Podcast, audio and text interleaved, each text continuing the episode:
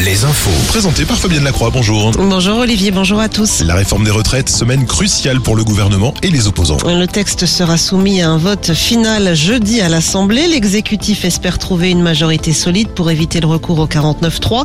D'ici là, la grève continue à la SNCF avec un trafic moins perturbé tout de même ce lundi. Les deux tiers des TGV Atlantique circulent comme un intercité sur trois et la moitié des TER. En Loire-Atlantique, une opération escargot, elle, est en cours depuis ce matin euh, sur l'axe Nantes-Rennes à hauteur de Nausée, ce qui provoque plusieurs kilomètres de ralentissement. À Limoges, l'électricité a été coupée ce matin sur le site du centre logistique du groupe Legrand, un site bloqué par les salariés.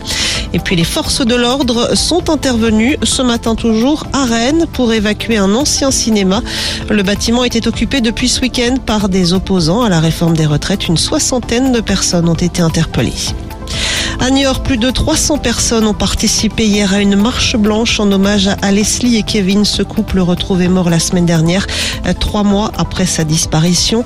Les obsèques du jeune garçon seront célébrées jeudi à Niort, celle de Leslie samedi à La Rochelle. Retour en classe ce matin pour les élèves de l'école de Pontarion dans la Creuse. Le bâtiment avait été fortement endommagé jeudi par le passage d'une tornade. Les travaux menés durant tout le week-end ont permis la réouverture dès ce matin de l'école. À l'étranger, la faillite de la banque américaine SVB a des conséquences sur les marchés européens. Les banques européennes ont plongé ce matin à Paris comme à Londres ou Milan. La bourse était en recul de 3% à l'ouverture. Aux États-Unis, le président Joe Biden doit prendre la parole aujourd'hui. Les clients de la banque SVB vont pouvoir retirer leur argent, a annoncé Washington. Emmanuel Macron, lui, se penche sur les régions. Le chef de l'État reçoit cet après-midi des associations d'élus pour faire le point sur un redécoupage de certaines régions françaises comme la Nouvelle-Aquitaine. Il s'agirait de rétablir un lien de proximité entre la région et les citoyens, mais aussi de retrouver la géographie des régions traditionnelles. Alouette, la météo.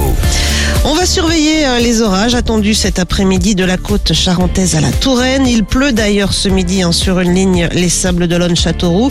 Des pluies qui vont se généraliser dans les prochaines heures de la